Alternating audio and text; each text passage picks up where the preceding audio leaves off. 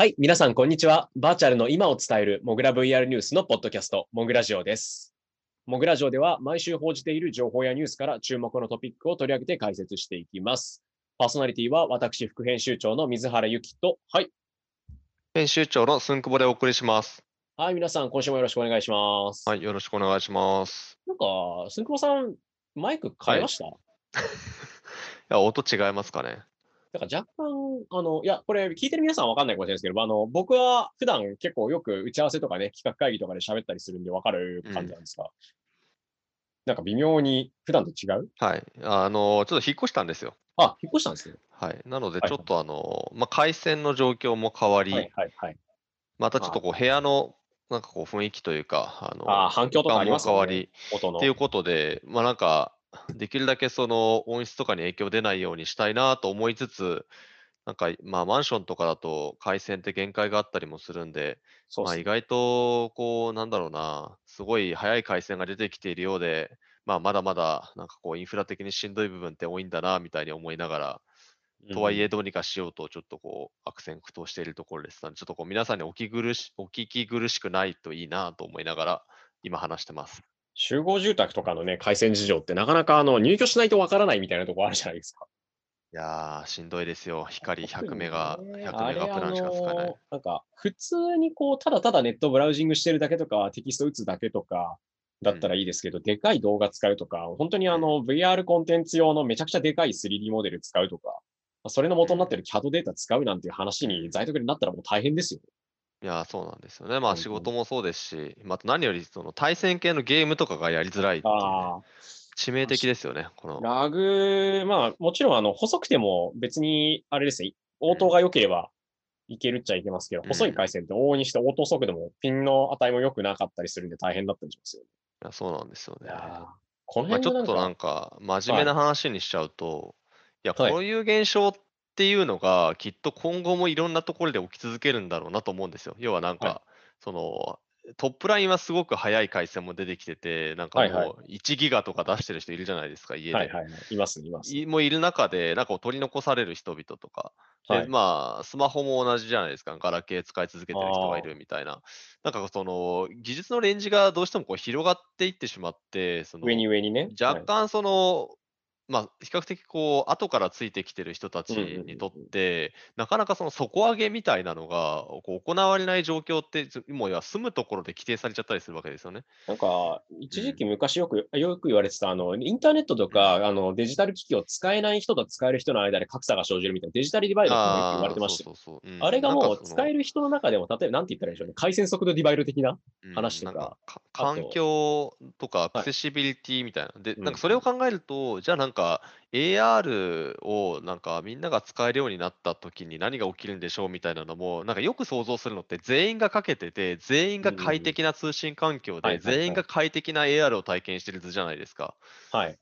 いやそこに至るまでには凄まじく時間がかかるんじゃないかなっていう言われてみると恐ろしいくらいちゃんとしたインフラがいりますよね。今、あの、うん。我々スマートフォンとかで、じゃあ、あの、次 5G 行こうぜ、ドンみたいなのを各社さんやってらっしゃいますけど、じゃあ、あの、今 5G どうかっていうと、まあ、ちょっとずつだし、4G とかも、まあ、最初確かあの 3G 回線から 4G 回線するときも結構大変だった記憶ありますし、うん。まあそういう感じで、なんでしょうね。結構使ってる機器もそうだし、環境とかインフラによってだいぶ体験左右される時期がまだまだ来るとは思うんで、そうですね。だって絶対古い機器をうん使い続けちゃう人とかいると思うんですよ。それはいろんな事情だと思うんですよ。こだわりではなくて本当にその、おまあ金の話だったね、り、なけあるいはのおの、金でとか、まあこれじゃないと動かないとかね。うんまああと優先度が低いから他のことにまあ集中したいとかもあると思います。まあなんか結構 学びが深い状況に、あのどちらかというと僕今まで回線とかはすごくあの恵まれた環境にいいてることが多かったんで、まあ、いざ改めて、あの、他の回線のオプションがありませんとか言われる状況になると、結構切実ですね。こういう話になってくると、やっぱちゃんと安定したインフラが乗った上でこその、まあ、あの、XR の話に寄せちゃうと、まあ、VR 体験とかもそうだし、AR 体験とかもそういう、そうってことになってくるんで、やっぱ、息が長い話なのだろうな、みたいなことを今聞いてて思いましたね。そんな気がしますねなんかこう、全員がみたいなのあんま考えない方がいいんだろうなって気がしますね。ああ、そうですね。すべての人がとか、招く人々がっていううん感じでは多分ないんでしょうね、やっぱり。うん向こう10年ぐらいとかは。5年とかね。はい。というわけで、はい季節して、あの、インフラの大事さと、そしてそれを敷設する困難さみたいなものを思わされた回ということでですね。ちょっと前置き長くなっちゃいましたけれども、じゃあ、いつも通りモグラジオ、えー本編やっていきましょう。はい。はい今週の1本目はこちらでございます。はい。なかなか、あの、ちょっと久しぶりにガファ系列のお話でございますね。はい。えー、アップルから VR ヘッドセットが2022年に登場か、ハイエンド市場を狙うということで、えっとうん。今まで、まあ、散々こう AR グラス作ってるぜという噂が出てきたけど、何も、いや、公式からは何も発表していないアップルさんなんですけれども、うん。えー2022年リリースに向けて VR ヘッドセットを開発しているというふうにブルームバーグですね、これアメリカの方の経済誌なんですけど、が、えー報じましたとうん。いう内容になっております。まあはい。日常向けに高価格製品を投入し、で、しかも AR グラスはもっと先になるとした上で、先に、えっ、と、AR よりも先に VR を導入しようっていううん。話がされているというのを、あの、まあ、せ内容に、この内容に精通している人から聞きましたという、うん。なんか、曰く付きの中身になってるんですけど、うん。いやー、なんかたびたびね、特許のレベルだったら、アップルとか、まあ、あの、ソニーとかもそうですけど、Facebook とかもね、Google も。山ほど、あの、AR、VR 系とか、まあ、例えば、コントローラー周りだとか、ディスプレイ周りだとか、うん。散々取ったりとかして、USPTO、あの、アメリカのパテントの団体のところで、時々公開されたりして話題になったりしてますけども、うん。どうなんでしょうね。いや、どうなんでしょうね、これは。で、アップルがなんか VR デバイスを出すことが、なんかいまいちピンとこないというか。いやー、まあ皆さん大好きアップルの噂で、しかも、あの、定番のブルームバーグ経由っていうね、はい。何度そのブルームバーグがあの書いたその関係者の話で、あの世界中がこざわざう、なんだろうざわざわしているのかって考えると、なんか信憑性はわからないですね。確か前は2020年に AR グラスがみたいな話とかすっぱ抜かれてた気がするんですけどね、もうあったあったあった。2020年終わってしまいましたということで、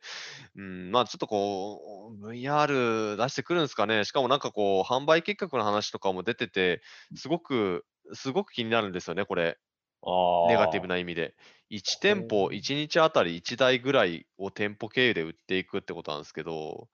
なんか、ねえ、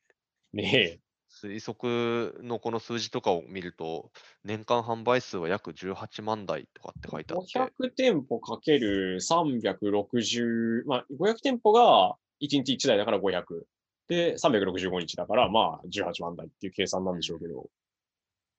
なんか、ねえ、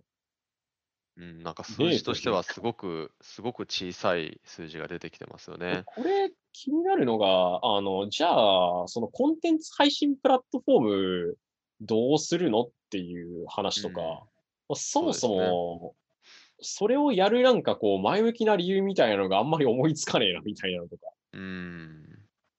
あったりもして。そうですね。まあなんかそのいわゆる VR のゲームをプレイするものとして出てくるのか、なんかその最近の特に、まあ、エンリアライトとかもそうでしたけど、はいはい。映像視聴用のデバイスとして出てくるのかとか、まあちょっとそこの、いわゆる僕らが考えている VR ヘッドセットとそこに向けたコンテンツとはなんか違う形なんだったら、まあまだあり得るのかなとかっていうのは、なんか最近のその AirPods Max とかのあの動きを見ると、まあ、うんなんかわからないでもないなって気がするんですよ。なんかいい、なんかヘッドホンかみたいな感じじゃないですか、あれも。がそのインタラクティブコンテンツとかゲームっていうよりは、本当にあの、じゃあ VR ライブやりましょうとか映像視聴しましょうとかうんっていう路線だったら、今までの流れから言ってありえないわけではないかなとは思いますね、そう考えると。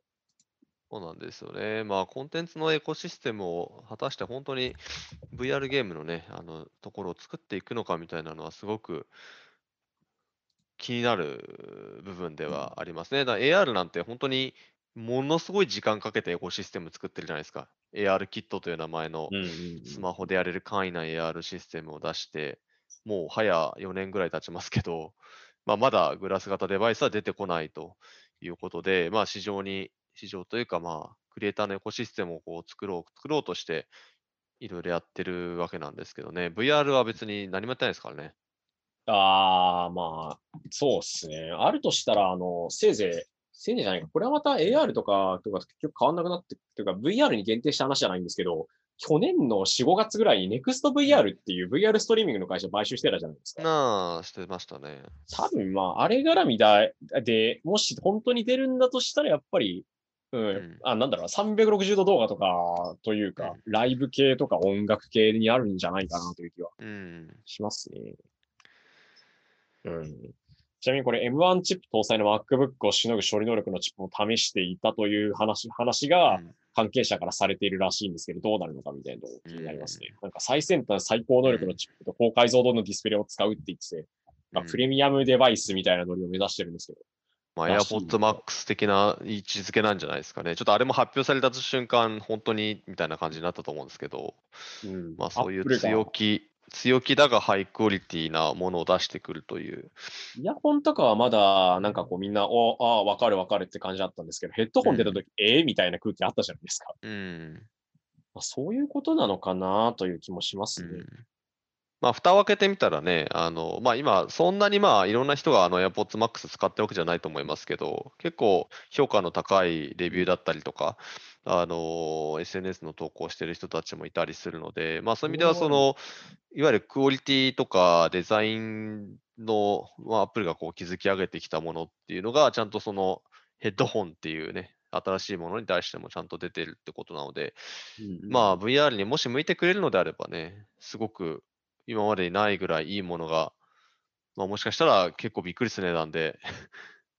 いい値段で出てきてしまうっていうことも、まあなくはないんですかね。まあはい多分、あの、出てくるとしたら、少なくとも、安くてもバルブインデックスクラスの価格になるんじゃないかなっていう、十何万とかう、ん1000ドルとか、999ドルとか。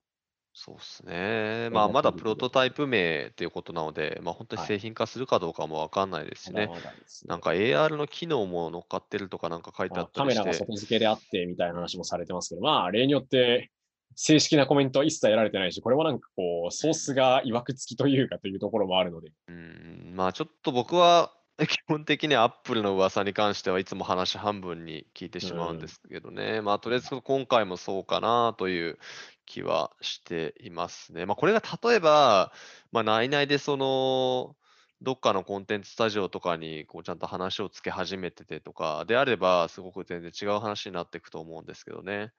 ううんん、まあそういう意味ではビートセーバーは早いうちに Facebook に囲われているわけなんですけど、どうなっていくのかっていうねどう。なっていくんでしょうね。なんとだかんだこう、ガファ系のところのデバイス関連とか、何かこういうことやろうとしてるぜみたいな噂はなんだかんだみんな盛り上がるんですよ。実態がどうだかはさておき、うん、想像をかき立てられるところがあるっていうのは間違いないでしょうね。はいそう。ですね。というわけで、Apple の VR ヘッドセットは2022年、ん ?2022 年に登場か、失礼しましたうん。ハイエンド市場を狙うという内容でございました。次行きましょう。はい、こちらはですね、ぜ打って変わって国内企業の調達事例になります。えーはいジョリーグッドが医療向け VR 強化へ10億円調達という内容ですね。はい。えーはい VR 開発を手掛けているあのジョリーグッドさんが、まあ、国内企業な、日本企業なんですけども、今回新たに10億円の資金調達を実施しましたと。えー組織体制の拡充と事業スピードの加速を行いますとしております。はいいや、ジョリー・グッドさん、もう絶好調ですからねなん。かイケイケって言っていいのかわかんないですけど、うん結構、まあ、そうですね2016年頃、17年、18年、19年と着々と調達していて、今22億円トータルで、毎回やっていくたびにちょっとずつ金額がでかくなってってるんですけど、はい。あの、まあどういう企業さんかというと、主にあの VR 研修とか VR 学習系、うん特に医療系に強いんですよね。うん。遠隔治療とか、あと、まあ、例えばソーシャルスキルトレーニングとかだったりっていうのを VR そうですね。もともとジョリー・グッドさんって、あのまあ、社長やられてるあのジョージさんっていう方がいるんですけれども、はいまあ、あの彼のそのルーツにすごく従った成り立ちをしていて、もともとはこう博報堂系列だったりとか、あとこうテレビ関係のあのプロデューサーとか、あの企画の仕事とかをされてる方だったんですよ。はいは。ないので、一番最初のジョリー・グッドさんのビジネスって、やっぱり VR の映像コンテンツ作りますとか、もしくは、あのテレビ局向けに、えーアプリですね、えー簡単にその360度動画の VR 向け、えーコンテンツをこう配信できるようなこうアプリ制作が簡単にできますよみたいな、まあ、そういう感じのあのプラットフォーム展開をするみたいなところからスタートしてるんですよ。であるはい程度それが、あのまあ、それをやりながら、えーいつぐらいだろうな、多分3年ぐぐらい前、3、4年前かなと思うんですけど、あの、その動画を撮る技術だったりとかっていうのを転用して、いわゆるトレーニング向けのコンテンツ制作っていうのを始めたんですよね。うんうんで、そこで彼らが、あの、一つ、えー領域として選んだのが医療領域だったんですよ。はい。なので、えっと、一番最初、確かジョンソンジョンソンと一緒に、えー手術の、えー様子をトレーニングするツールを、えー開発しますというのが確か一番最初だったような気がするんですけれども、ありましたね。はい、その時から、えー医療向け VR トレーニングとか、まあ、VR トレーニングの、まあ、ある意味こうプラットフォーム作りをしていくっていうところに、えー彼らは移行をしていきまして、で、ちょうどまさにこのコロナの関係で、えーまさにそこの需要がまあ爆発したところを、えーかなり、えー展開早く、えーそこのニーズに今応えていっている会社かなと思いますね。だここ1年だけでも彼らものすごい量の多分サービスだったり事例の発表してると思うんですよ。うんうんうん。ものすごい数の医療系の、これ、これを作りましたとか、これを開発して、まあ、どこそこの企業さんが使ってくれましたとか、実際に使われていますっていう事例とかの話、うんめちゃめちゃされてますあ。と教育機関と一緒にあの共同であの教材作り始めてますとか、あと文科省あたりのえプログラムに採用されましたとか、うん。まあ、あの非常にあの PR もかなり、えーうまくやってる会社さんではあるので、あの非常にこう表にと表からも分かりやすくあの今こう盛り上がってんだなっていうのが分かるわけなんですけど、まあ、うん。調達もされているということで、まあ、今後はい。さらに加速していくんじゃないですかね。はい。うんうんまあ VR のトレーニングって本当にあのいわゆる VR の産業活用の中でも、まあ、最も早くその効果検証みたいなのが終わっていった領域ですよね。あのウォルマートとかがどどさっと導入したりとかもしてましたし、あのアメリカだとストライバーっていう会社がめちゃくちゃ勢いよくやってるんですけど、まあ、そういった領域でこう日本でもあの勢いよくやってる会社があるっていうのはすごくいいことだなと思いますね。医療系のところは、まあ、今年、今年というか2020年、特にまあ大きく需要が跳ねたところでもありますし、もともとあの、まあ、教育っていう観点ではかなり実習の時とかのハードルがあったりして、必要とされているとか、いろいろ需要があって実際に効果が確認されているって話はたびたびされていたわけですし、うんまあそこにピタッとはまることに成功したのかなという気はしていますね。ですね。はい。というわけで、えー医療向け VR 強化、えー国内のジョリーグッドが10億円調達という内容でございました。次行きましょう。えー三菱地所らがバーチャル丸の内展開へデジタル空間での街のあり方を探るということで、えー三菱地所さんですね、えっ、と、ビルとか、やえー管理やったりとか、まあ、あと不動産デベロップメントとかをやってらっしゃる会社なんですけど。そうですね、三菱地所はもう、あれですよ、あの不動産デベロッパーであれば、まあ、あの三井、三菱とかって並んでるところでいくとあの三菱地所さんはそうですね、あの特に東京の丸の内エリアを、はいはい。ある意味、最もその得意のエリアとしている、うんえーデベロッパーさんですね。はい僕も就活の時、受けに来ましたよ。はいそうだったんですね。三菱はいこれ三菱地所じゃなくて辞書なんですね。次長ですよ、はい。はい、G ですね。濁る方と。はい。で、この三菱地所株式会社と、あとですね、えークラスターですね。いつも通り。いうん。つも通りというか、いつも通りこういう時になると出てくるというか、はい。VR の、というか、あの、バーチャルソーシャルネットワーキングサービスというか、をやっている、まあ、クラスターさんがですね、東京丸の内エリアをバーチャルで再現したバーチャル丸の内プロジェクトを開始しましたという内容になっております。これ、クラスターでですね、2月21日から、えー常設はうん2月22日から公開されて、いつでもアクセスできるようになるうんという感じですね。これ、あの、あれですよね、バーチャル渋谷的なうん。ものなのかなという。そうですよね。なので、えーっと、再現するのは丸、丸の内ビル、あのいわゆる丸ビルですね。はいはい。丸ビル1階のイベントスペース丸キューブをバーチャル空間内に、まあ、再現、デジタルツインにして、でそこで映像配信という形でイベントステージを用意すると。はいいうことで、うんまあ、なんか最初のコンテンツは、吉本吉本有楽町シアターによる、えーフェスイベントというのが行われるということで、まあ、まさにあのバーチャル渋谷でやっていることに、まあ、近いか同じぐらいなあの取り組みなのかなとうんうん、思いますよね。うん、まさにって感じですね。いやー、まあ、もうこの領域は、さっきのちょっとジョリー・グッドさんは、そのいわゆる医療福祉系のあの VR トレーニングだと、もうあのよく名前を聞きますけれども、やっぱこうバーチャル空間系は 出てきますね、クラスターさんが。クラスターさんですね。もうなんか僕もあの、いつものみたいな感じで言っちゃいましたけど。うん、そうですね。はい。まあ、これは、まあ、いわゆるそのコロナの影響もすごくやっぱ大きいと思うんですよね。そうデジタルツインっていう言葉は、あのその前からあったわけですけれども、やっぱりよりそのコロナのことがあってから、そのデジタルツインの意味として非常に大きく、そのその場所に行かなくても、まあ、その場所に、その場を体験できるみたいな、まあ、うんそういうあのニーズっていうのがもう明らかに出てきたっていうことで、まあ、こういう領域をあの施行する場を持ってる会社が増えたんだろうなと思います。そうですね。うん、だまあ今後も増えていくんじゃないですかね、バーチャルどこどこみたいな。事例としては結構前からありましたけど、まさしく2020年で大いに加速したので、うん。そのあたりがどんどん今後も伸びていく、増えていくんだろうなと。まあこれをね、あの、街のデジタルトランスフォーメーション、いわゆるあの DX ですよ、という枠組みで、プレスリリースの中だったりでは語られてますけど、まあこういうこれすごく僕が気になっているのは、そのはい今回検証というふうに言ってるじゃないですか。なので、ですね。はいうんどっちかってその、まあ、これで何かマネタイズをしようとかっていう、その明確なそのビジネスとしてやっているっていうよりは、比較的あの実験なんだろうなと思うんですよ。うんなんかどういう実験結果になるんだろうなっていうのがすごい気になってて、そのどどういう結論に導かれるのかっていうのをすごく見てみたいですね。うんデジタル空間での街のあり方って、ほ本当なんなんなんだろうなって僕も思うので、うんうん、それをまあ、ぜひ、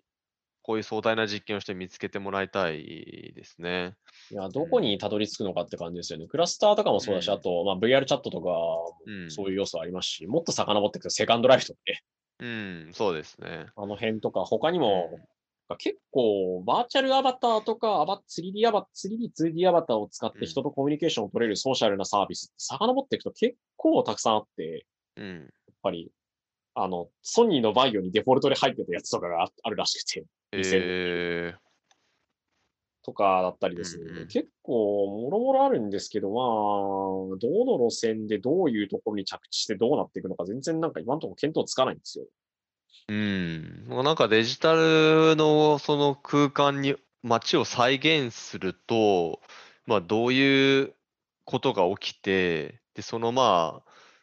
うん、どどうなるんでしょうね。そのなんか、まさにデジタルツインっていう名前の通り、こう基本双子じゃないですか。同じものを再現してるわけなんですけど、そこに意味があるというふうに見出していくのか、まあ同じでは意味がなくて、もうちょっと何かその、それぞれがそれぞれのこう、なんか独自のこう、動きをしていくのがいいのかとか、なんかすごくそのあたりの、あのーややこう、ふわっと言われているデジタルツインみたいな言葉が、よりこう、なんだろうな、具体的に語られるようになるのかもしれないなと思います。なんか、デジタル上にその財っていうとすごくざっくりしちゃってますけど、僕はあの、この手の話を聞くたびになんかうんハウジングできるようになればいいのになっていつも思うんですよ。ハウジング。あの、FF14 とかの。うんまあ、要するに、バーチャル上でなんか物を集めて取っておくっていう機能が欲しいなって思うんですよ。うんうんなん。か VR チャットとかでも、クラスターとかでもそうなんですけど、ポイント貯まるみ、ポイント貯めて、それを中で使って何か手に入れてみて、まあ、結局これ話をやっていくと MMORPG じゃんってことになっちゃうんですけど、うんうんうん。なんだろうな、その空なんデジタルツインって言った時にお全く同じものを作るとかだって、結局そこに、まあ、行けない、現地で行けないけど行きたい人はデジタル側に来るし、現地で行ける人は行くで、やっぱイベントが開催された時にその場所に価値があるみたいな路線に多分なると思うんですよ、瞬間的には。でもそれって価値がそこにずっと永続するかって言われるとまだ微妙だなと思っていてう。ん、そうですね。なんか文脈みたいなものをもっと持ち続けられるような場所うん。っていう意味だとちょっとデジタルだとまだ今んとこ弱いのか、それはデジタルっていうものの性質なのか人間側の性質なのかわかんないんですけど、うん。なんだろうな。って考えてたときに、やっぱ家みたいなのとか空間みたいなのやっぱ自分たちで作って、それが積み重なってって残っていくみたいな形にした方が愛着湧くだろうなとは思うんだけど、でもそれってめっちゃ難しいよねみたいなとこで、せやなってなっちゃうってう。いうんのがいやー、すごくうん、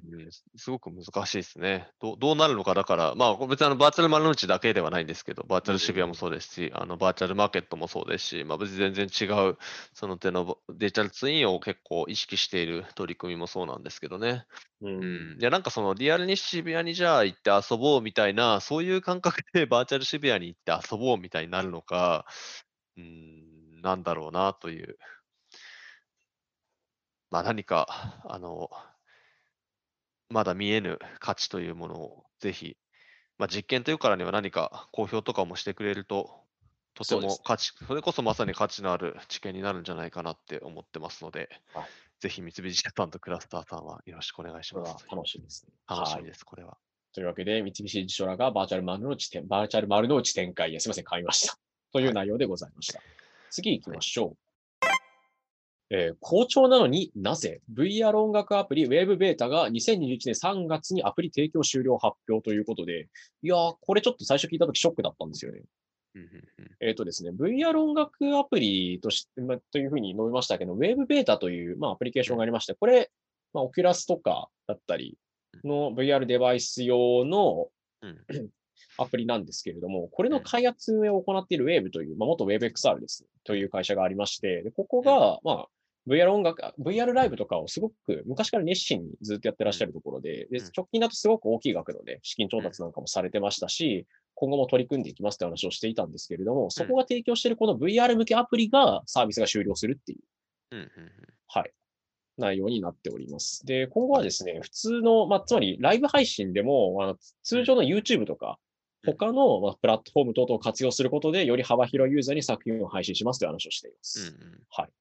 はいいやー好調だったんですけどね、かなり、ウェブ。ああ、そうっすね。僕これ、どっちかっていうと、ああ、そうだったんだみたいな感じで、あの、はい実はそこまで実は驚かなかったんですけど、はい。あの、それなぜかというと、あの、好調なのは、確かにそのウェーブっていう会社は好調なんですよ。バーチャルライブの会社として。うんうんうんただ、このウェーブベータっていうプラットフォームがどれぐらい好調だったのかっていうのは、ちょっと僕は分からないなと思っていて。まああんまり明らかにはされてないんですよね。そうですね。でここの、あの、あウェブベータってちなみになんか触ったことあります？いや、僕自体実は触ったことないんですよ。あ、ないんですね。あの、僕も一瞬だけ触ったりとか、まあ、あと、えっと、ここの、あの、代表のアダムっていうのがいるんですけど、まあ、彼とも、彼が日本に来た時にちょろっと、あの、話したりとか、あの、したんですけど、あの、彼らが結局これまでやってきたこととうまくいった部分っていうのは、あの、結局、バーチャル空間でアーティストのライブをするって、まずそこなんですよね。はい。で、この Wave っていうアプリ自体は、どちらかというと、特定のアーティストが何かをするためのものっていうよりは、あのこれ自分たちでその空間、バーチャルライブの空間を作ったり、そのはい、はい、はい。ビデオジョッキーみたいな、その、まあ、そのエフェクト変えたりとか、あのー自分たちが作りたいバーチャルライブをこう演出させることができる装置だったんですよ、このうん。ウェーブベータってやつは。で、その中で、あの、アーティストのイベントがあるときには、まあ、公式が空間を作って、で、そこで、あの、見れるようにするっていうことをやってたんですよね。うん。で、まあ、実際触ってみたときに、あの、非常に機能としては面白いんですよね。言ってしまうと、これもその、どちらかというとさっきのまあクラスターとかもそうですけど、そのバーチャル空間を自分で作る作れて、それを共有できると。しかもそれがその音楽っていう文脈に乗っかるサービスだったんですね。でサービスとしてはまあ非常に革新的だったし、あと、まあ、これを使ってみんながいろんなライブ作るようになったら確かに面白いだろうなとは思ったんですけど、ただ実際、このウェーブっていうこの、まあ、プラットフォームだったり、この会社を通して聞こえてくる話って、大体有名なアーティストとかがウェーブでライブをしましたうんうんうん。とか、まあそういうその既存のアーティストがバーチャルライブを結局しました。使ったプラットフォームはウェブでしたっていう例がほとんどだったんじゃないかなと思います。そうですね、うん確かに。一番最初の頃は確かあのバイオリニストのリンジー・スターリングっていう人がはいはい。あのモーキャップスーツ着ながらバイオリンを弾いて、でそうするとそのウェブのプラットフォーム上ではあの彼女のアバターが本当にそのいろいろ変化しながらその、えーライブパフォーマンスをこう繰り広げて、それをまあ VR で見てる人もいれば、まあ、うん YouTube に配信されてるものを見てる人もいたみたいな。で、YouTube の再生数がすごい伸びたとかっていうのが最初の頃、最初の頃っていつだっけな ?2018 年だから確かそれぐらい流れてたと思うんですけど、はい。で、最近だと、えーっと、あれですね、えー、ザ・ウィークエンドっていうアメリカのアーティストが、ウェーブでパフラライブをして、で、それはもう、ウェーブのプラットフォーム内ではもう見れるとかではなくて、見れたのは TikTok で見れたみたいな。はい、はい。TikTok 向けに配信をしてたとかですね。っていうことで、あの彼らがこの好調な要素っていうのは、まさにそのアーティストがうんバーチャルライブができる。で、そこのサポートをこの Wave っていう会社ができるっていうところに多分今一番価値が置かれてるんだろうなということで、そういう意味では、そう。あの、ウェブの、ウェブベータの方で、まあつまり VR アプリで見れるっていうところには、実はあんまりっていう。そう、VR アプリで作れるとか、ん VR で見れるっていうところは、おそらく、まあ、こんなに芳しくなかったんだろうなっていうふうに思われるんですよね。これ、うまくいってたら、多分 VR チャットみたいにな盛り上がってるとか、何かそこで、その、まあ、インディーのなんかそのアーティストがどんどん登場するみたいなこととかがきっと起きていたはずで、うんまあ、そうやっぱならなかったっていうのは、やっぱこう公式がすごく丁寧に、えーアーティストの世界観っていうのを作り上げて、で、それを、えーまあ、いろんなプラットフォームに対して、まあ、バーチャル空間からこう配信を丁寧にすることができる。まあ、そういう、あの、ある意味唯一無二のサービスって考えると、まあ、それはそれで、あの、このウェブが、まあ、結構その、筆頭に上がるぐらいクオリティが高いものがやっぱ作れるわけですよ。うん日本だとあれですね、あの、キズナアイが一回ウェーブとコラボして、えー PV 作ってますね。いつだったっけな ?2 年ぐらい前にあの公開されてたんですけどね。うん、ということで、あのまあ、これ、にアメリカらしい判断だなと思ってて、あ そうです。のうまくいっているところに多分全リソースを割きたいっていうことですね、意思としては。で、まあ、うん。はいあいつかきっと復活するっていうふうに言っているのは、あとそのなんか VR の立ち上がりが遅かったみたいなことも言ってるんですけど、い要は VR でのユーザーっていうのは結局そんなに見込めなかったっていうことなんでしょうね。うん。彼らは一回今回のあの閉鎖に関しては、Google の 3D 素材共有サイトのポリがサービス終わったのが一個理由であるというふうにしていて、うんまあ、これウェブのあのみんながものを作れるツールのこうですね、うんポリを使って構築してたんで、うん。その代替となる 3D 素材の共有サービスとか使えるサービスがちょっと見つからなかったよって話をしているんですよ。ああ、そうですこれあの、そうなんですよね。だからバーチャル空間で自分の演説出せますよって言っても、じゃあ演出とか、その、なんだろう、オブジェクト出すみたいなうんのって、ど、どっから持ってくればいいんじゃいっていうと、まあ別にそれをそのウェーブ社がいっぱいその素材作ってあげるっていう、そんな、そんなその労力のかかる話っていうのはやっぱなくて、今回まあポリからね、みんポリーっていうね、こう無料で使える、まあ、いわゆるあのクリエイティブコモンズのライセンス入りの、えー自由に使っていい 3D モデル共有サービスから引っこ抜けるようになってたんですよね。まあ、ここがなくなったら、まあ確かに、あの、その空間に表現できることが一気にガタッと減っちゃうんで、まあそれは確かに使ってるユーザーにとっても打撃だし、まあひいては、まあそのサービスが盛り下がってしまうことにもつながるっていうのを、まあそれもそれでわかる話ですね。うん、まあ、決め手になったっていう感じかもしれないですね。はい。うん。なかなかその伸びていく図が描けなくなったっていう。その中でまあ一応サービスとしてはやっていたけれども、ついに、あのーそれを継続するか否かの判断をする際に結構重ためのマイナス要素が入ってきたのでやめることにしたっていううん。うん感じなんですそうですね。で、ちょっとこれ、あーまあ僕これコラムに書こうかなと思ってたんで、はい。まあ、あんまり全部は言わないんですけど、いや全然全然。面白い動きとして、まあ、日本でバーチャルライブを、まあ、見れるっていうところから始まったプラットフォームで、バークっていうのがあるじゃないですか。はい。はい。面白いなと思うのは、今年に入ってからでしたっけ？あ、去年か。去年の年末にバークが、あの、誰でもそのバーチャルライブができるバークライトステージベータっていうああ、やりましたというか、始まりましたね。出したじゃないですか。はい。だから逆逆なんですよね。だから今まで VR での視聴、まあ最近だとスマホも対応してましたけれども、結構その VR っていうまあ非常にその、ある意味没入感が高いライブ体験っていうのを提供することにこだわってたバークが、はい。その他のアーティスト、インディーのアーティストとか、まあ、VTuber でも自分たちで、えーバーチャルライブが開けるようなプラットフォームというのを、まあ、まあ、ある意味こう外部提供し始めたんですよね。はい。まあなんかウェーブの逆ですよね、言ってしまえば。そうですね。全くの、全くの逆そう。というかなんというか。これもなんかスタートが違うんですけどね。ただ、うんまあなんか動きとしては、ウェーブはその閉鎖側に向かって一点集中に向かい、まあバークの方はそういうこう、よりこう UGC 的な方を拡張し始めているっていうね。国だったりとか、そのユーザーの意見だったりとうんか、スケール感が違うっていうのは間違いなくあるんでしょうけど、ちょっと面まあ、白い。日本の場合は VTuber がいっぱいいるので、まあ正直その、使ってくれそうな人はいっぱいいますよね。そうですね。うん、そのあたりはプラスなのかもしれないですね。ううんまあ、このあたりちょっと、あの、それぞれのね、プラットフォームがどうなっていくのかとかも面白いな。だバーチャルライブってやっぱすごく、うん、面白いジャンルですね。そうですね。はい。かなり、まあ、これ、今の状態でね、ただでさえあの音楽聴きに行けない状態なので、うん。その辺含めて、非常に伸びしろも全然あるし、てか、むしろなんなら絶賛伸びてるしっていうところなんだけれども、各社の戦略で結構国だとか企業ごとに色の違いが出てくるのは面白いですね。うん。はい。ちょっと長々喋ってしまいましたが、ウェーブベータが、えー2021年3月に VR 向けアプリの提供終了発表という内容でございました。次行きましょう。NTT ドコモがアバターで会議する VRMR 会議システムを実証実験うん、という内容でございます。これ NTT ドコモさんがですね、遠隔地からうん 3D アバターで会議等々を実施できる XR テレプレゼンスミーティング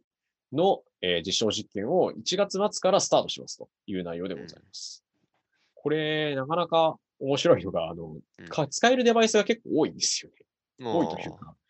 あの、いろんなものが入り入り混じってるというか、うん Oculus Quest と Magic Leap 間で同じところにアクセスしてやるみたいな。ああ、それ VR、AR 両方はいいけるよみたいなやつですね。企業の、一般的なそのコミュニティソーシャルプラットフォームとかだったり、まあ、あるいはブラウザとかだったり、まあ、いろんなデバイスで対応してますけど、企業のこの会議ツール1個に対して複数のやつ対応してるって結構珍しいんじゃないかな。うん。大体 VR だけとかっていうパターンが多い気がします。そうですね。まあ、これ、あのーすごく気になったんですけど、あの、非常にこれに似たサービスを提供しているスタートアップがありまして、はい。スペーシャルっていうスタートアップですね。はい。はい。はい。はい。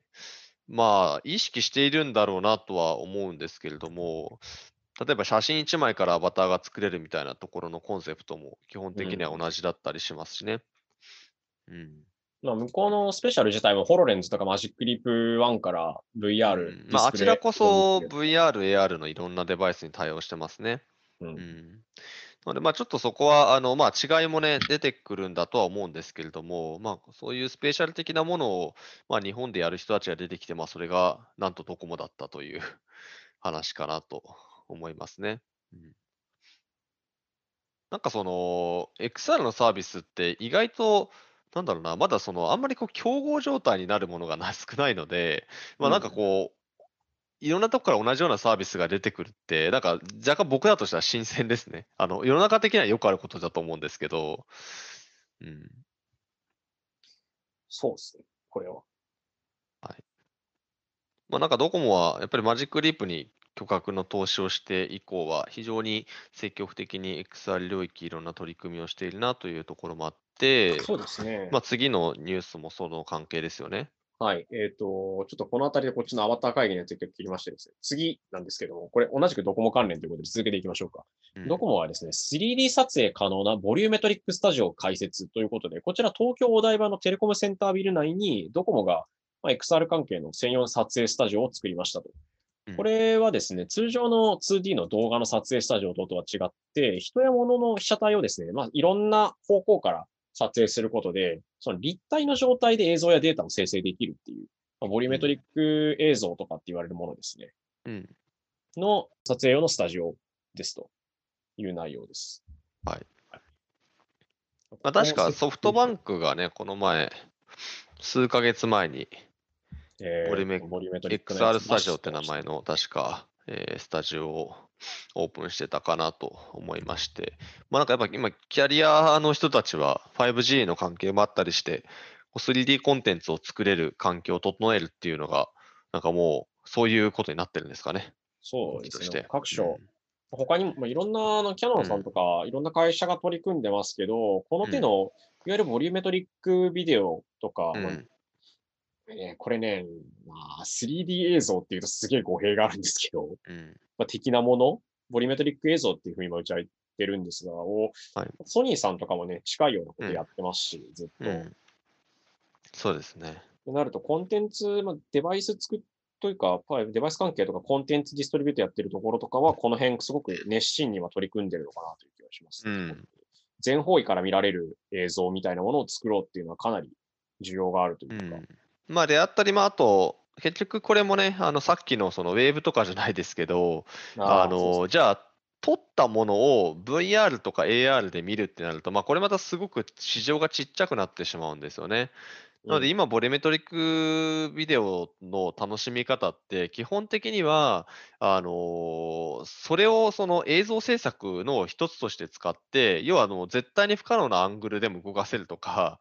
あのーうんまあ、そういったあの用途に使われてるのかなっていう気はしますね。うんまあ、このドコモのスタジオが果たしてそういうその既存の映像制作をより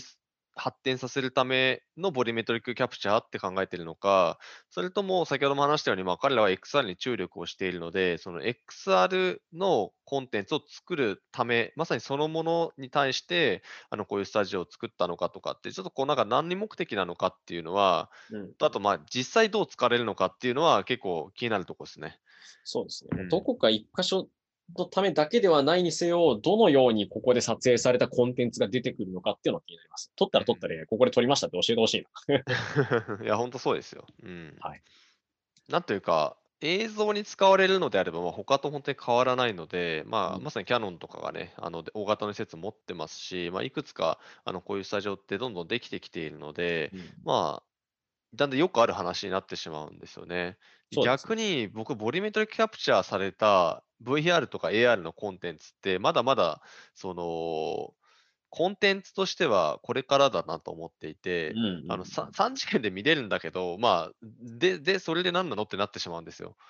はい。そこにそのコンテンツとしての面白さとかをこうどんどん付加していかなきゃいけないってなると、まあ、まだまだこれからなんですよね、この手のやつって。うんなので、なんかそういう、こう、なんだろうな、あの、ボリュメトリック映像っていうもので、例えば、まあ、ストーリーテリングどうするのかとか、その、まあ、言ってしまえば、その目の前で繰り広げられる、その、まあ、映像っていうとあれなんですけど、コンテンツの世界に見ている人がこう、より入り込んでいくっていうのが多分意味合いだと思うので、なんかそっちのコンテンツ作りを追求していってほしいなって気がしますね。今のところだと確かにあの、映像が見れますとか、アーティストのライブの様子だったりというか、収録の様子を全方位から見れますみたいなのはやっぱりうん。すごく多いわけですよね。ってしまうと。なんでそこをどう使うかっていう、いや、ボリュメトリックでいろんな方から見れるって結構難しくて、どうすると、うんなんて言ったらいいですかね。あの、ゲームの 3D の、まあ、最近のゲームだとよく入ってるフォトモードみたいな感じになっちゃうんですよ。ああ、はいはい。コンテンツ内に没入して、その世界の中に自分がいるような感じるとか、身近に感じるとかっていうより、むしろ、そのコンテンツを対象化するとか、客観化する方向になって、自分がその全然見回して、なんて言ったらいいんですか、いわゆる紙視点的なところで楽しむみたいなうん。路線の方にもなりかねないので、まあ、そっち路線行くなら行くでかなり面白いと思うんですけど。そうですね。まあ、あとはなんかその立体データ化するので、そのエフェクトとかはかけ放題になるんですよね。うんうんうんなのでまあなんかそういうこう、今までにないこう見え方とかになっていくと良いなという。なんか、ボリュメトリックキャプチャーみたいなものを使ったりとかして、それであの、自分のすぐ目の前で見れる 3D で起きあの起きてるかまいたちの夜みたいなやつは見てみたいです。うんうん。ちょっと紙視点で見るみたいなのは結構面白いかなと思ってます。そうですね。ちょっと別路線。はい。というわけで、ドコモ関連で2つですね。えーアバター会議で会議できる VR、MR の会議システムの実証実験と 3D 撮影可能なボリュメトリックスタジオ解説という内容でございました。はい。はい。次行きましょう。これまた映像関連ですね。はい。えー VR 特化の国際映画祭がオンライン開催。で、えーそのシアンさんと大宮エリーさんが審査員にということですね。えーはい2月12日から21日の間、えー Beyond the Frame Festival という VR 特化の国際映画祭がオンライン開催されますと。はい VR ヘルセットの対応作品はもちろん、スマホや PC 等々からでも楽しめますという内容になっております。はい。はい。とですね、これで、えー会期中に国内外から選ばれた作品は VR プラットフォームのバイブポートと、それから VR で、えー上映されるとのことです。はい。日英同時通訳対応なんで、結構気軽に見に行けそう。これあの、なんだろう、あの、記事だと分かってこないんですけど、あの、一番大きいのはこれあのに、日本で行われるってことですね。あまあ、オンライン上なんで、オンライン上なんであれ。れなんですけど、あの、き企画はこれ、あの、日本の人たちがやってるっていう、それ日本初の国際映画祭なんですよ。で、しかも、あの、いわゆる VR 映画というか360度系のやつですよ、基本的に。とか、まあ、おそらくシックスドフのものもあると思います。はいはいはい。うん。これナビゲーター、バーチャル YouTuber の届きゆかさんが来るそうんですね。ということで、あのーまあ、こう VR の映像作品とか、そのストーリーテリングの作品ですね、VR 映画といったときに、まあ、そういう作品って日本だとやっぱまだ盛り上がりが少ないっていうこともあって、で海外だと、まあ、いわゆるあの三大映画祭でも必ず VR 部門があってすごく盛り上がっているように、だんだんこう存在感が大きくなってきてるわけなんですけれども、まあ、それがあの日本でももうちょっとこう盛り上がっていけたらいいねっていうところでのこのイベントなのかなと思います。で、まあ、審査員もね、あのいわゆるその、なんだろうな、あの VR の人たちとかではなくて、まあ、ちゃんとあの映画監督さんとかを呼んできているということで、そのシオンさんって、どんな方でしたっけ？えーいや、そのシオンさんと言ったら、冷たい熱帯魚とか秘密とかっていうかあれですけど、ああ、そういうことですね。これ、はいはい。冷たい熱伝わる帯魚は人と伝わらない人めっちゃ分かれちゃうから。えっ、と、映画監督の方ですね。一言で言うと。映画監督の方ですね、そうですはいね。映画監督の方です。はい非常にあの、うん。バイオレンスな要素が結構強いやつとかも多かったりしますね。かなりそうです評価、ね。特にあの映画ファンとか評論家からのからの評価が高いやつがたくさんいます。はい。いやー日本初か。日本初かという気持ちになりますね。そうですね初はスターの発出の初です。そうですね。まあ、見ると、文化庁委託事業っていうことなので、まあ、あの文化庁のお金も入っているみたいですね。はい。まあ、こういうのが、あのまあ、日本で今回初めてではあるわけですけども、まあ、今後ね、盛り上がっていくと良いですよね。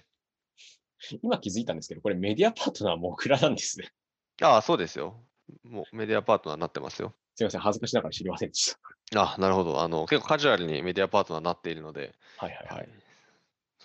です。で、えー協力としてバイブさんとか、まあ、HTC さんのですね、VR のプラットフォームのバイオポートさんとかもいらっしゃるということで、どんな作品が出てくるのか結構気になりますね。そうですね。どんな作品見れるのかとかはね、気になりますね。うんまあ、あとその、まあ、バイブポートとビアっていうその2つのプラットフォームが、まあ、果たして、あの、どれぐらいその皆さんが馴染んでるプラットフォームかっていうのはあるので、あの、当日とかにどれぐらいの人がこう見ても、見れるのかっていうのはちょっと、あの、気になるなっていうところではあるんですけれども、まあ、これをきっかけに、また、毎年のイベントとしてね、定着していくといいなとは思いますね。なんか VR のヘッドセットなくても見れるみたいですね、ビアとかだと。ビアってあのあれですよ、あの映像の配信プラットフォームなんで、パソコンとかスマホでも普通に見れるプラットフォームですね。VEER ですね。そうですね。はい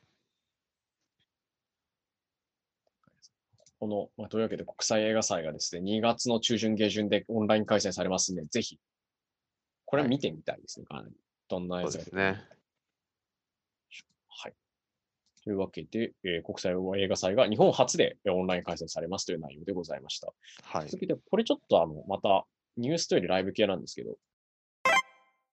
えーカバー株式会社の、ね、CEO、えー屋号氏がホロライブに次ぐ新規サービス立ち上げに言及ということで、えっ、と、これ多分、あの、モグラ、この放送というか、モグラジオだとかなり、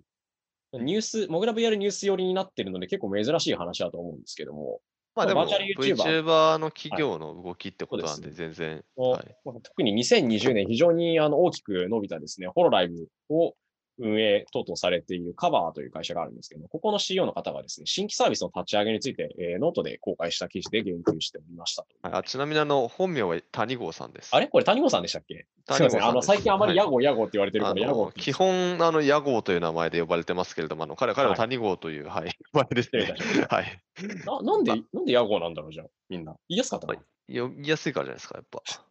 あ僕もひ、あれ、あ、でも、ゆくゆく思い返してみたら、なんか2018年頃とかは谷郷さん、谷郷さんって言った記憶あるんですけど、19年、20年頃からい、なんかいつの間にか屋号、屋号って呼んでしまっていた気がします。確かに。はい。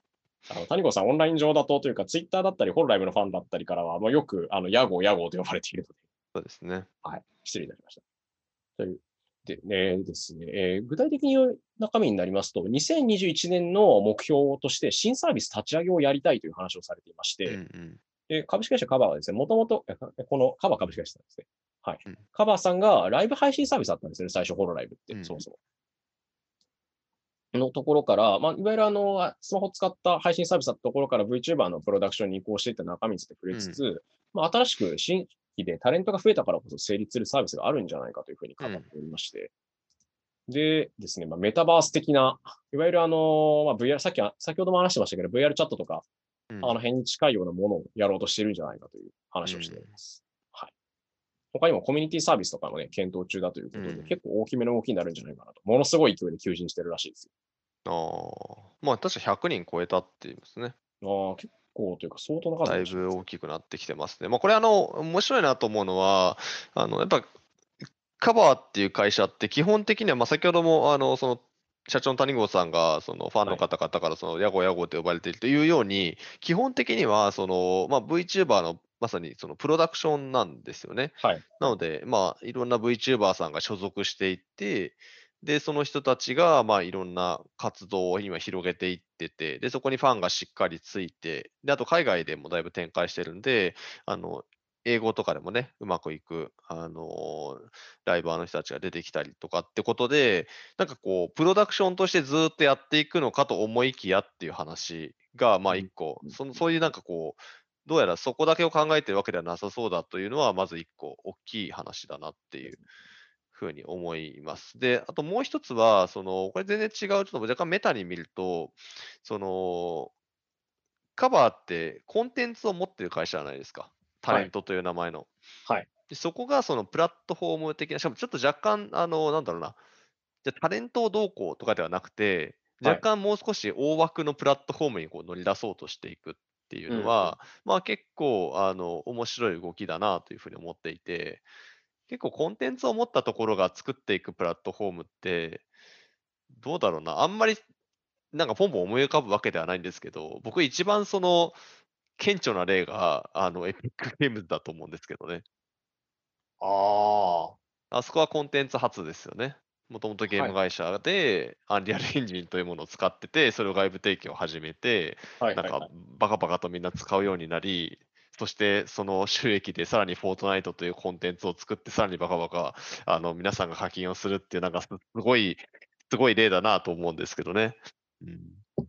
これなんかどうも見てる限り、読んでる限りだと、そのうん自社の、なんだろうな、今プラットフォームが主にここって YouTube なわけですよね。うん。うん。強いのって動画配信サイトなんで、自前でやっぱうんりその場所も持ちたいっていう話っぽく見えるので、はいはいはい。まあ、そこが出てきたときに、じゃあその配信者たちの方々の人気の高さで、そこに移り、移ってくる人たちが増えたりとか、利用率が増えたりするんであれば、また広げる可能性があるよねっていう感じなのかなと。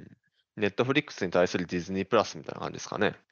なんかまた一部の人しか伝わらないような すみません、なんか例えばっかり従っちゃうんですけど、ね、なんかそういうなんかこう面白い動きにつながるといいなと思ってるってことですね、うんこれは。はい。まあもちろんあの自社のそのね、タレントの人たちが自社プラットフォームであれば、もちろん手数料問題とかもないのでね、いいと思うんですけど。マンダロリアンが見れるのはここだけみたいなね。あ、そうです、そうです。うん。まためんどくさい話しちゃいましたね。すいません。やっぱりコンテンツ持ってるところがプラットフォームに作るってなると多分そうなってくるでしょうね。自前のところで出したり。で、そこから先どうしていくかなんですよね。その自社のタレントがどうこうで終わるのか、まあ、それがその外部提供もされていくのかとか、もしくはその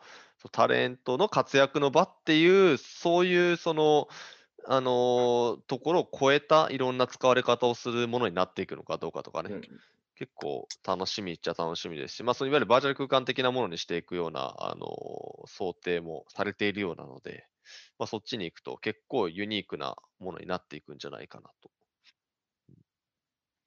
こういうなんかサービススの広げ方をいろんな会社がしていくと面白くなりますよね。そうですね。その辺の枠どうなっていくのか結構気になるな。はい。というわけで、えーカバー株式会社がですね、えーホロライブに次ぐ新規サービス立ち上げに言及という内容でございました。はい。はい。というわけで、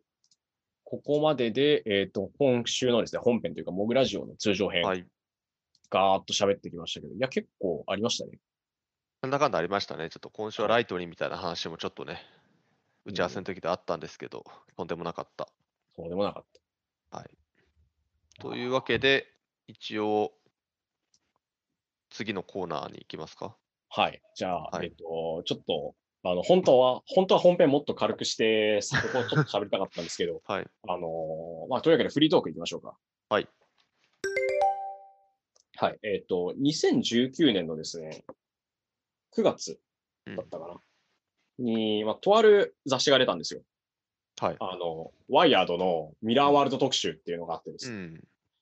まあ具体的にこれミラーワールドっていうワードがすごくキャッチーなのもあるんですけど、うん具体的にじゃあそれ何かっていうと、まあ、平たく言うと AR クラウドとかの話で、うん。まあ、デ 3D ジタルツマッピングとかね。ですね、デジタルツインとか、3D マッピングしたり、うんあるいは現実世界のそのデジ、いわゆるデジタルツインというか、それのコピーみたいなものとか、1対1対応しているバーチャルなものを立ち上げようみたいな話についての特集だったんですよ。まあ、これの中であの、もうナイアンティックに買収された AR クラウド関連の 60AI とか、他にも今絶賛 KDDI さんと協業しているスターフィーとかだったりうん。についても書かれてますし、他にもですね、XR 会議の方で登壇してくださったあの建築家の豊田さん、豊田圭介さんですね。が、えーコモングラウンドっていう概念についてがっつり喋ったりとか、うん他にも、ハコスコの代表をやってらっしゃる、あの、藤井先生、脳科学者で、デジハリの、えっ、と、専任教授ですね。この冊子の視点だと。をやってらっしゃる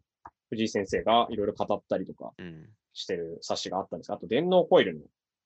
磯さんですね。うん。磯光雄さんが喋ったりということで、結構がっつりと、ちゃんと AR というか、そのデジタルツイン的なもの、うん。3D マッピング的なものとかについてがっつり特集を組んで、はい、うん。1年半経ちましたよね、みたいなことをちょっと、そうですね、あの、本棚を片付けて気づいたんです僕はあの、ワイヤードを定期的に読んでたりするんですけど、まあ、しっかりまとめ、よくまとまってたなとは思うんですが、あれからじゃあうん1年半経ってどうなったかなっていうふうに思い返してみると、ああ、まあいい特集ではありましたよね、あれ。そうですよね。まあ、あの、結構きちんとラッピングして、ミラーワールドっていう分かりやすいというか、キャッチーな言葉もつけて、しっかりとした特集内容を組んで、ちゃんと主要なプレイヤーの人たちとか読んだり、リサーチしたりして特集組んでってやってたので、うん。本当にあれ出た時 AR クラウドって何ですかとか、あのミラーワールドとかデジタルツインって何ですかっていう人にこれ読んでって言えばよかったんですけど、うんうんあれから1年半経ってどうなったかっていうと、実はまだこれ読んでで通じるんじゃないかなみたいなうん。ところは結構あって、逆に言うと、1年半ではめちゃめちゃ進歩しても、あの、追いつけませんみたいな感じにはなってないんだなっていううん。うん。ことにちょっとびっくりしたというか、ああ。でも、それはそうかみたいな気持ちもあり。まあそうっすね。別にそのプレイヤーが大きく変わったわけでもないですしね。まあ別にそこに今じゃあ GAFA が出てきてなんかもうすごいサービスをいっぱいやってるかっていうと、まあなんかちょっとその辺、まだ予兆みたいな部分しかなかったりとかね、しますしね。というか、まあ、すごく、なんでしょうね。まあ、冊子の方でも、まあ、そもそも数百万人が AR クラウドとか、いわゆるミラーワールド的とかデジタルツインを使って恩恵を受けるようになるのはそもそも10年ぐらいかかるし、そこからもうもっと広げるってなったら数十年単位だよねみたいな話は関東の方で結構されてるんですよ。うんうん。最初のでっかいの、でっかいコラムで。うんとはいえ、なんかこう、1年半経っても、まだこれの中身が全然有効だし、なんか現実の進みは結構着実に進んでるけど地味だなっていうふうに感じたんですよ。うん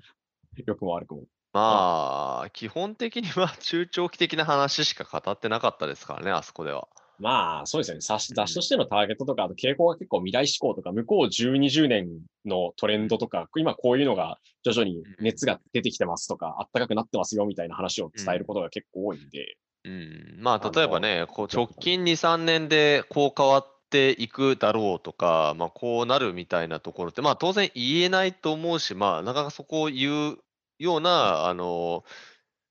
狙いでも、まあ、なかったんだろうなとは思いますけどね。うん。実際、まあ、1年半というか、それからしばらく経ってみて、まあうん。例えば、マイクロソフトさんのホロレンズ2とかの、実際のじゃああの、実際、現場で使ってとかっていう話だったら、まあ、ホロレンズすごく使われてますし、実際に ROI というか、投資に対する利利益というか、費用対効果も結構で、ちゃんと出せて、嬉しいねというかね、みんな喜んでますって話は結構されたりしたわけですよ。うん。だったり、他にも AR 系の、まあ、位置情報ゲームだったりとか、3マップ云々っていうのも出てきましたし、うん。出てきたというか、だいぶ進んできたようには思うんですけれども、何かが劇的にこう、1年半でもう変わって、凄まじい速度でいったかっていうと、そうでもないんだな、みたいなね、ところにうん、なんだろうな、ちょっと、なんでしょうね、寂しさみたいなのがあって、そこでなんかこう、勝手に自分の中で盛り上がりすぎたんでしょうね。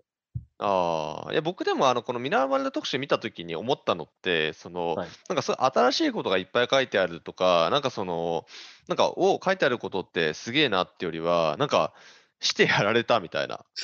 きまあ、メディアの人間としてそれはねは、あの、要はまあ、モグラってそんなにね、がっつり特集とかって、まあ、組めてないわけですよ、まだ。はいはいはい。なので、まあ、そこでその未来的に非常に大事な概念っていうのをしっかりと、しかもまあ結構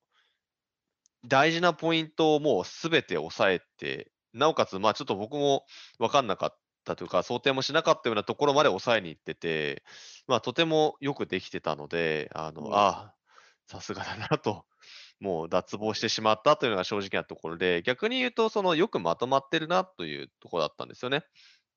うん。うん。なので、まあ、もともとモグラで扱ってたようなネタっていうのもすごく多かった、ニュース的には、そのネタ的には多かったですし、まあ、よく自分がその講演とかでもその話すような AR の未来だったりっていうのを非常に分かりやすく具体的にご説明しているものだなっていうふうに思ってたので、まあ、そういう意味では、1年半経ってあんまり変化がないというのは、まあ確かにそうだよなというのと、まあ、あとは、まあ、特に、そうですね、この1年半で変わったことがあるとしたら、あのあ、やっぱり AR クラウドを作るの大変なんだなっていう。どっちかってそっちですかね。なんかもう仕込みに仕込みを重ねてると思うんですよ、各社が。うんうんうん、なんでまだ今、その技術レベル的に、まあ実験的なところもあれば、まあ、あとはそのね、3D マッピングみたいなところを、こう妙に仕込もうとしてる会社もあったりとかするわけなんですけど、なんかこう急にここ1、2年で何かじゃあみんなが使えるエラークアルサービスがババンと出てくるかっていうと、まあもうちょっと時間はかかっていくんじゃないかなという、あの、ちょっと冒頭のね、あの 回線とかのそのインフラの話もそうですけど、急にインフラが整うかっていうと、まあ、AR でいうと、このインインフラが AR クラウドだと思いますんで、急に整うかっていうと、まあ、もう少し時間かかりそうだなっていうのが、まあ、逆にこう確信に変わってきてる感じですね。なんていうか、そうですよね。いや、僕はこれ読んだときに、いや、しっかりあの、うちで、モグラだと散発的にって言うとあれですけど、自分自身が編集者やっていながら言うのもあれなんですよ。うん取り上げてた内容がしっかりまとめられてるし、しかもうん、まあ、さっきコーさんが言ったことと同じなんですよ。自分はなんか悔しいっていうよりは、綺麗にまとまってんな、すげえなっていう感想が強かったんですけど。まあ、でも、それで、じゃあそこで、こういう大手のテック誌とか、未来志向の雑誌だったりとかも、がっつり特集組むようなところまで来たから、ここから一気に行くんじゃないかと思ったけど、実はそうじゃなかったっていう。そうですね。何かのターニングポイントになったかというと、あの意味合いとしては、そのまさに、えーと、この概念をより多くの人が知るようになった、そのうんミラーワールドっていう言葉自体は多分、そのこの雑誌が出るまでは、まだそこまで知られてなかったと思いますし、まあ、デジタルツインみたいなものも、まあ、あの昨今の傾向もあるわけですけれども、ただ、あのより多くの人がより理解して、あ、こういうことにつながっていくんだとか、いうことが、あの理解が深まって、その結果、例えば、あの R&D が増えるとかね、企業での具体的な検討がもしかしたらこう始まるようになった、そういうきっかけになったかもしれないですけど、まあ、それによって AR クラウドがめちゃくちゃ進んだかっていうと、まあ、まだまだこれからですね。うん結構ね。時間はかかるなということで、まあ、非非常にその普及啓蒙的なあの位置づけだったなという。うんいやー、AR クラウド、ミラーワールド、デジタルツインなんでもいいですけど、ローマは一日にしてならずみたいなのを痛感させられましたね。いやそうです改めて思いまね。まあ、AR クラウドは、なんかちょっと、うん見えてる範囲だと結構大変なんだろうなと思いますね。で、そこにその、やっぱ AR グラスってすごく引きずられていくと思うんですよ。うんやっぱ AR クラスが本当にその価値を発揮するのって、そこそこ精度の高い汎用的な AR クラウドがアクセス可能になっていないと、あまり意味がないものになってしまう可能性があるので、うん、しかも広域でね。結そう構なですね。なので、これが、まあ、人口カバー率みたいなところも含めて、果たして今後どれぐらい現実現に向かっていくのかっていうのは、まあ、それこそこの雑誌だけでは分からない世界ですね。うん。うんなんというか、最近あの、いわゆる AR グラス系のデバイスだったりとかよりも、スマートグラス系の、本当にあの、うんカメラの機能カメラからできることというか、現実側をキャプチャしてやることが最小限のデバイスというか、うんだったり、その、ディスプレイを拡張するものとしてのスマートグラスみたいな路線のものが結構強くなってきてるような感じるんですが、まあその背景にはこういう事情もあるんでしょうね。まだまだであろうとそうですね。話ですね。はい。というのを、えっ、と、まあ、改めてこのワイヤードのですね、ミラーワールド特集って冊子を、雑誌をね、掘り出したことで、意はい。外と進んでねえじゃんって思ったけど、そもそもそんなに急速に進むものでもねえじゃんということをうん再度思わされたっていうはい。話ですね。これ多分まだ未だにあの別にこの雑誌を買ってきて読んでも、はあ、そういう会社があるんだとか、そういう路線なんだみたいに、多分今読んでも通じると思うんですよ。そうですね。いい雑誌だと思いますよ、この特集、本当に。うん、だと思いますので、まあ、もしね、単純に僕があの、ワイヤル大好きっていうのもあるんですけど。まあでも本当にあの今話聞いてて、いやなんか AR クラウドってすればなんだっけとか、あのあれ意外とよく分かってないなとかっていう人は、ぜひね、あの読んでみるといいと思います。はい非常にわかりやすく、うんかつ、あの、こういうプレイヤーがいるとか、こういうビジョンを描いているみたいな話についてはかなり丁寧にされてますんで、はい。読むと面白いかな。